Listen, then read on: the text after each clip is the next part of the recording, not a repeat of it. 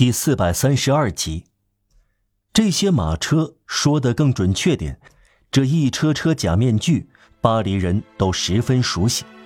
如果封斋前的星期二或四旬斋的狂欢日缺少了这种马车，大家便以为在搞鬼，说道：“这里有点名堂，或许要换内阁了。”那辆车装了一群老丑角、丑角和女仆之类，在行人头上颠簸。千奇百怪，应有尽有，从土耳其人到野蛮人，有搀扶侯爵夫人的大力士，有能让拉布雷捂上耳朵的泼妇，也有能让阿里斯托芬垂下眼睛的荡妇。麻丝假发、粉红汗衫、自负者的帽子、伪善者的眼镜，有蝴蝶戏弄的小丑三角帽，他们冲着行人叫喊，拳头撑在腰上。姿势肆无忌惮，袒露肩甲，戴着假面具，厚颜无耻。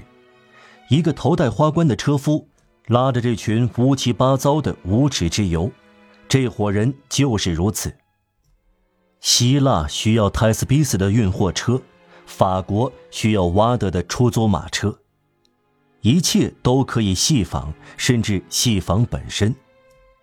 农神节这种古代美的怪象，越来越粗俗的演变成封斋前的星期二。酒神的女祭司从前头戴葡萄藤冠冕，玉满阳光，神圣的半露出大理石般的双乳，今日却身穿北方湿漉漉的破衫，萎靡不振，最后被称作荡妇。假面人车的传统上溯到最久远的王朝时代。路易十一拨给宫廷大法官的费用，有二十艘土尔币租三辆马车上装载着戴假面具的人上街。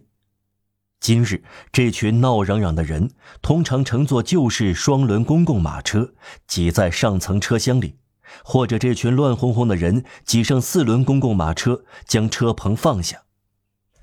一辆坐六个人的车挤着二十个人，坐在椅子上，折叠夹座上。车棚侧面和原木上，他们甚至骑坐在灯笼上，站着、躺着、坐着、蹲着，荡着腿。女人坐在男人的膝上，远远的就能看到拥挤的人头上耸起疯狂的金字塔。这些车上的人在嘈杂的人群中形成一座座快乐的山头。科莱、帕纳尔和皮隆从中产生，充满了切口。从车上向老百姓吐出鱼贩子对答的粗话。这辆出租马车由于载人过多，显得庞大，气势逼人。前面喧声阵阵，后面一片混乱。车上大声叫骂、吊嗓子、吼叫、狂笑，高兴得七歪八扭，快乐在咆哮，讽刺在闪光，快活像块红布那样展开。两个瘦长干瘪的女人扮演一出闹剧，到了高潮，这是欢笑的凯旋战车。过于无耻的欢笑不会直率，这种笑确实令人怀疑。他有一个使命，就是向巴黎人证明狂欢节。这种发出粗话的马车，令人感到一种莫可名状的愚昧，引起哲学家的深思。内中有政府的成分。可以触摸到公职人员和娼妓的亲缘关系，拼凑的卑劣构成快乐的整体，无耻加上堕落，用来诱惑百姓，给卖淫充当女相助的侦探，既冒犯群集的人群，又愉悦他们。群众爱看四轮的出租马车上可怕的一堆活人，挂上金箔的破衣烂衫。半污秽，半闪光，又吼叫又唱歌，向各种耻辱组成的荣耀鼓掌。如果警察不把有二十只头的欢乐怪蛇带到人群中，他们就认为没有节庆。诚然，这是可悲的，但是有什么办法呢？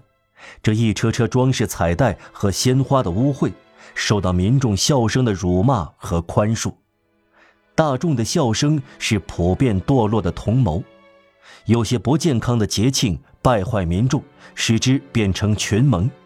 群盟和暴君一样，都需要小丑。国王有洛克洛尔，民众也有小丑。巴黎每当不再是崇高的大都会时，就会成为疯狂的大都会。狂欢节是政治的组成部分，我们要承认，巴黎乐意让无耻表演。如果他有大师，就只向他们要求一样东西：替我给烂泥涂脂抹粉吧。罗马也有同样的脾性，他喜欢尼禄，尼禄是一个巨人装运工。正如上文所说，恰巧这样一辆吃力的、满载着奇形怪状的假面男女的大马车停在大马路左侧，而婚礼车队也停在右侧。从马路的这一边到另一边，假面男女的车望得见对面新娘的车。瞧，一个戴假面的人说：“一场婚礼，一场假婚礼。”另一个戴假面的人说。我们才是真正的办婚礼。由于隔开太远，招呼不了婚礼车队，又生怕警察干预，两个戴假面的人观看别的地方。过了一会儿，一车假面的人乱动起来，民众开始喝倒彩，这是群众对戴假面具的人表示的亲热。刚才说话的两个戴假面具的人，不得不同伙伴们一起对付人群。用了菜市场搜集来的全部弹药，还不足以应付人群嘴巴的猛攻。假面具和人群之间，唇枪舌剑，都用暗喻。另一辆车上的另外两个戴假面具的人，一个是西班牙人，鼻子硕大无朋，有点显老，黑而浓密的髭须；另一个是瘦削的卖鱼妇，非常年轻，戴着狼面具。他们也注意到了婚礼。正当他们的同伴和行人互相辱骂时，他们在低声交谈，他们的窃窃私语淹没在喧嚣中。几场阵雨打湿了敞开的马车，二月的风并不和煦。卖鱼妇袒胸露肩，一面用西班牙语回答，一面瑟瑟发抖，笑着和咳嗽着。这是他们的对话。喂，什么事？你看到那个老头吗？哪个老头？那边，靠我们一侧，在婚礼的第一辆车里。那个吊着手臂、扎黑领带的？是的。怎么样？我拿的文认识他。啊？我想，如果我不认识这个巴黎人，就让人割掉脖子。我一辈子没说过“您”“你”和“我”这三个字。今天巴黎就是宠单。你弯下腰，能看到新娘吗？不能。新郎呢？这辆车里没有新郎。哦。除非是另一个老头。你尽量弯下腰，看看新娘。我做不到。没关系，这个缠着手的老头，我拿得准认识他。你认识他管什么用？不知道，也许有用。我呢？我对老家伙不在乎。我认识他。你高兴就认识他吧。见鬼，他怎么会参加婚礼呢？我们也在参加。这婚礼车队从哪儿来的？我怎么知道？听着，你要做一件事。什么事？下车，跟随着婚礼车。干嘛？弄清楚婚礼车到哪儿去是怎么回事。你赶快下车，快跑，我的仙女儿！你年轻呀。我不想离开车。为什么？我是雇来的，啊！见鬼！我要给市政府干一天卖鱼妇。不错。如果我离开车，第一个看到我的警官就会抓住我。你很清楚。是的，我清楚。今天我对帕洛斯买下了。不管怎样，这个老头叫我心烦。老人都叫你心烦，你又不是一个姑娘。他在第一辆车里。那又怎样？在新娘的车里，那又怎样？因此他是父亲。这跟我有什么关系？我跟你说，他是父亲。又不是只有他一个父亲。